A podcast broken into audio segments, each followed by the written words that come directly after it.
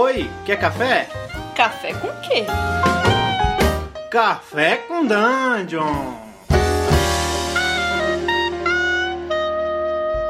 Bom dia, amigos do Regra da Casa! Estamos aqui para mais um Café com Dungeon, sua manhã com muito RPG. Quem tá falando aqui é o Carlos, e eu tô tomando um cafezinho filtrado, preto, sem açúcar, meia bomba, saca? Aquele café que não tá muito forte, nem muito fraco, mas que faz a alegria do rolete. E tô aqui com meu camarada diretamente de Recife, Caleb. E aí, cara, como é que tá? Bom dia, amigos do Regra da Casa. Estou aqui tomando o meu V60, que eu sei que você gosta, Carlos, e fermentado no barril de whisky. Caralho, isso aí é um cafezinho já em alto nível, cara. Começar o dia bem, né? Sim. Cara, eu gravei recentemente aí com o Balbi um episódio de até quando você ir com seu roleplay. Eu achei essa parada até quando um negócio interessante. Então pensei num tema para propor aqui hoje. Até quando levar o seu background? É um tema relativamente polêmico, você sabe, né? Porque tem duas vertentes, né? basicamente as pessoas que acreditam que devem quanto mais escrever sobre o personagem melhor, mais eles vão ter uma compreensão sobre o seu próprio personagem e mais eles vão estar dando sementes narrativas para o mestre. Mas também aqueles que acreditam que tudo tem que nascer do, do jogo, do ato do jogo. Exato, cara. Exato. Qual é a vertente que você gosta? Qual a sua preferência? Então, cara, é o seguinte. Eu comecei pedindo uma lista de perguntas para os meus jogadores. E às vezes eles percebi que, ao invés de eles serem sucintos e escreverem simplesmente respostas curtas de uma, de uma frase, de um tópico, que é o que eu esperava, que aquilo ia, ia ajudá-los a compor seus personagens e também me dar sementes, começaram a escrever 15 páginas que eu nunca ia ler, porque ninguém tinha tempo de ler aquilo ali. Era muito mais importante para eles mesmos, enquanto jogadores, entenderem aquele personagem do que para mim. E eu comecei a perceber que realmente o caminho do discurso tem o seu charme, sabe? É muito mais interessante quando aquele aquela experiência daquele vínculo que se criou entre os person um personagem e outro nasceu da dungeon que eles enfrentaram e quando saíram de lá eles foram modificados por aquela experiência. Então, ultimamente, eu estou tendendo mais para esse lado. Pro lado, isso aí que você falou, parecido com o funil de DCC, né? Cara, o funil de DCC é uma sacada muito boa. É uma sacada muito boa. Sim, concordo. Pra galera que não sabe o que é o funil do DCC, DCC é um jogo chamado Dungeon Crawl Classic, aí que tem tem para vender aí para quem gosta de jogos old school. E o Funil é uma aventura que cada jogador joga com quatro aventureiros de nível zero, pessoas comuns, e a aventura é uma matança desgraçada, por isso se chama funil. Vão sobrar alguns bonecos, alguns personagens desse da aventura, e eles vão sair da aventura, os que sobreviverem no nível 1. Isso aí meio que faz uma geração de background do personagem, né, Caleb? É exatamente isso. Eu acho que você ter a experiência de vivenciar o trauma que marcou a vida do personagem durante o jogo, um game, é muito mais interessante do que isso seja de background, de fundo. Para mim, BG, como a gente brinca aqui no é before game, ou seja, é tudo que está antes de começar o jogo em si. Então tem coisas que é muito mais legal que essa experiência aconteça, se concretize durante a experiência do jogo, do que que aquilo seja trazido previamente. Sim, eu sou um cara do meio termo, cara. Eu gosto muito do funil de DCC. É um método que realmente se provou muito proveitoso para mim. Mas, de certa maneira, eu também gosto de background. Eu não curto muito esses backgrounds estilo DM Artas aí, com 25 Sim. laudas e tudo mais. No entanto, eu gosto de background simples, saca? Um parágrafo, dois parágrafos, sabe? Dizendo mais ou menos, não sei, da onde aquela pessoa vem, alguma característica, né, do passado dela e quais são as ambições dela. Esse tipo de coisa assim eu gosto, né? Por exemplo, no Regra da Casa, a gente tem aí na campanha Magic Punk de D&D backgrounds até relativamente extensos, né? Eu tenho aí o do Norman, que é uma, uma folha mais ou menos escrita. Eu achei que aquela ali cresceu na aventura. Eu acho o seguinte, o background, ele é bom quando ele permite para o mestre criar uma ambientação interessante para todos os personagens do jogo, sem que aquilo ali necessariamente fique roubando a cena da aventura, né? Ou sem que aquilo ali force o mestre a tomar algum caminho específico. Então, acho que o, dentro do meu ponto de vista, é construtivo você ter um background, desde que ele não se ponha no caminho da história e desde que também a pessoa que escreveu aquele background não ache que o jogo vai virar uma série de coincidências, né? em cima da coisa que você escreveu para o seu próprio personagem, né? O jogo e o universo, ele existe apesar do seu personagem e com o seu personagem dentro. É, eu, eu acho que essa proposta que você traz, de fato, é, é a mais interessante. É de você usar o background como um ponto de partida, entende? Para aquilo que vai ser jogado. E esse ponto de partida, a meu ver, tem que ser mínimo. Ele não precisa ser tão extenso. De um parágrafo, é uma, até uma página, uma extensão razoável, considero uma extensão boa. O que eu penso, muitas vezes, Carlos, é que o perigo do background, quando ele fica muito extenso, é que o jogador cria um personagem, mas quando ele começar a jogar de fato, a interpretar, ele vai descobrir que esse personagem pode não ser aquilo que ele criou. Que o personagem vai seguir por outros caminhos. E de repente ele vai ficar preso, e a narrativa emergente pode acabar até ficando preso, presa àquilo dali que está pré-estabelecido. Entende? Sim, eu concordo com você, cara. Quando você faz esses backgrounds muito extensos, né, muito amarradinhos, cara, tá sujeito de você, em um determinado momento, esperar que o seu background sequestre um pouco da, da narrativa, né? E às vezes não é bem por aí que a campanha tá indo. E às vezes você pode até amarrar tanto o seu background que você descobre uma coisa interessante para brincar naquele mundo e não pode, porque algum valor que você botou ali ou alguma coisa que você expressou no, no seu background vai, enfim, você vê né, contra. O, o background acabou de, deixou de ser um norte, sabe, para você se guiar e acabou, acabou se tornando umas, algumas amarras para o seu personagem. E impede que você voe é, voos mais altos, aos voos mais altos no, na, durante o roleplay. Então, eu acho que você usar ele como ponto de partida, entende?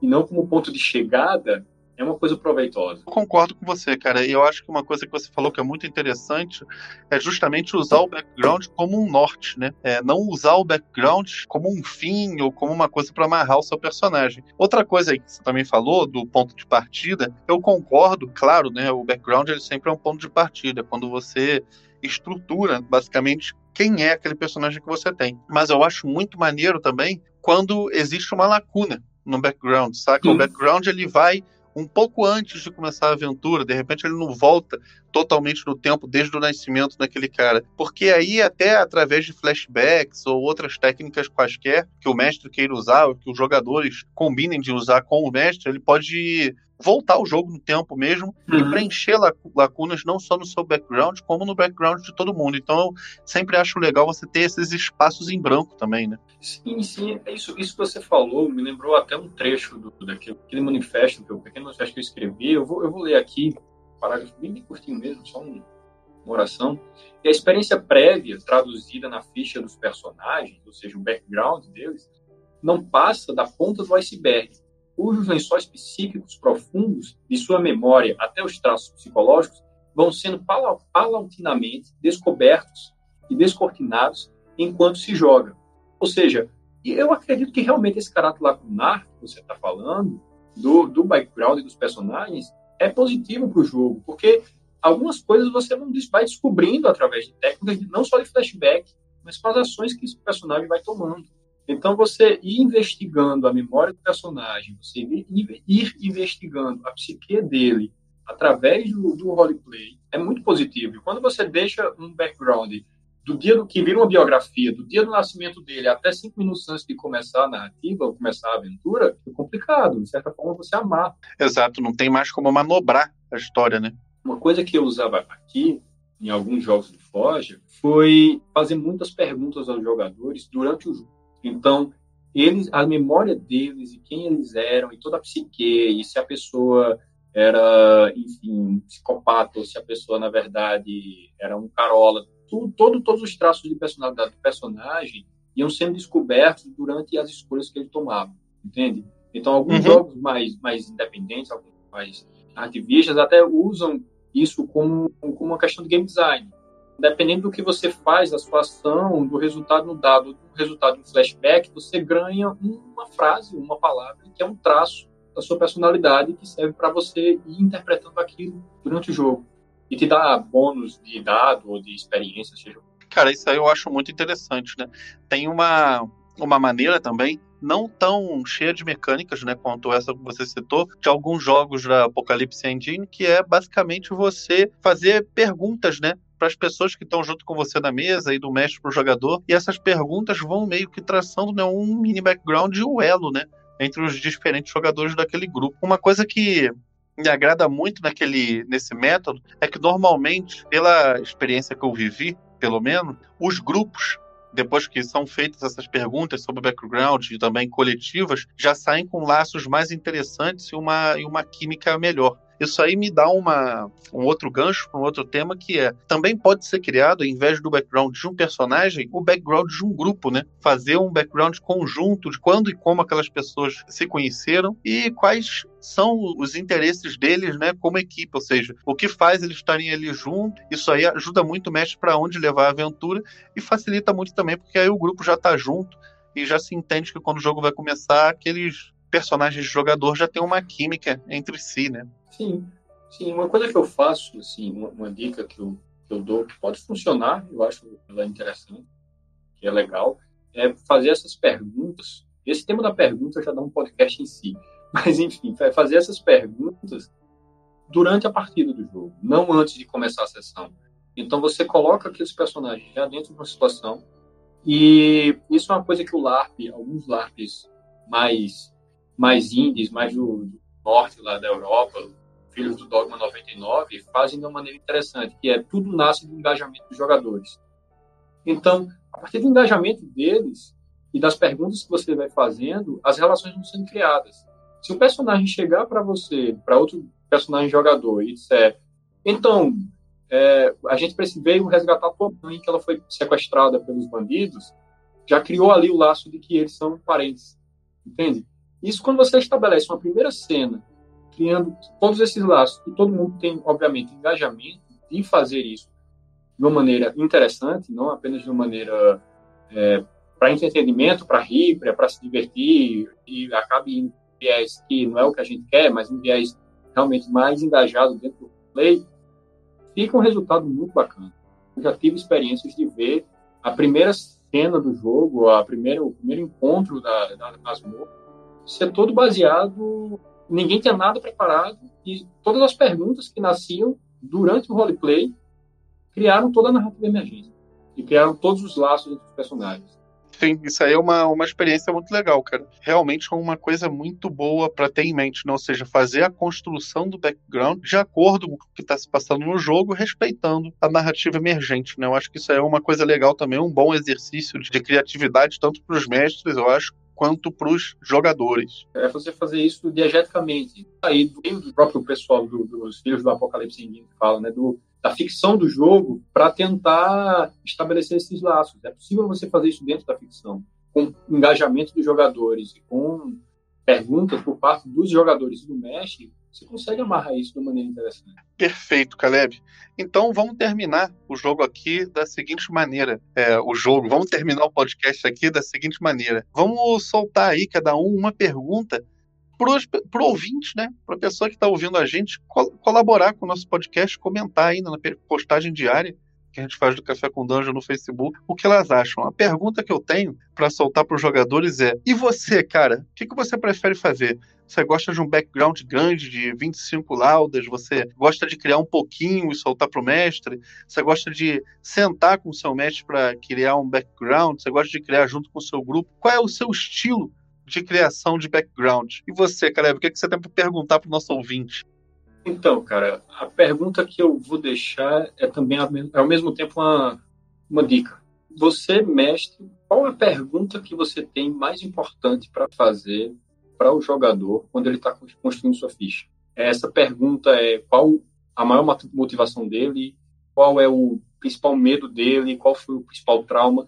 Se você só usar uma pergunta e perceber como isso vai levando a outras questões, você vai ver que tem um mecanismo de criar background ali rápido, durante o jogo, durante a, a sessão, ou até cinco minutos antes, bem interessante. Então, qual a pergunta que você acha mais importante para o seu jogador na hora que ele for construir o personagem dele? Então é isso, galera. Fiquem com a gente aí no, no Regra da Casa. Assistam a nossa sessão de D&D presencial, Magic Punk, todas as quartas-feiras às 21 horas. E terças-feiras no Twitch também a gente tem um, dois jogos rolando, Cult e Blades in the Dark, cada um deles de 15 em 15 dias. Então toda terça também tem jogo. E eu queria me despedir de vocês e desejar um bom dia, um dia muito proveitoso para vocês. E aí, Caleb, tem algum jabá aí pra, pra galera? Então, pessoal, eu toda terça-feira, como você falou, eu tô jogando regra da casa, tanto no Blades quanto no Cult, e eu faço parte de um projeto bem bacana aqui no, no Recife, chamado Forge RPG Clube, que este ano está saindo do Recife e está ganhando o mundo através da maravilhosa internet. E, então segue a gente no Instagram, dá uma olhada no site www.forgerpgclube.com.br está atualizando, produzindo conteúdo. A ideia é realmente trazer, levar experiências significativas e explorar o RPG enquanto linguagem. Como o pessoal do Regra da Casa também levanta essa bandeira, a gente está levantando. É isso aí. They got a lot to say to make you feel okay with the lying. And you never really know for sure it's alright. You got a war shooting into magazines, it's expensive. But I'm keen to let you know it's alright.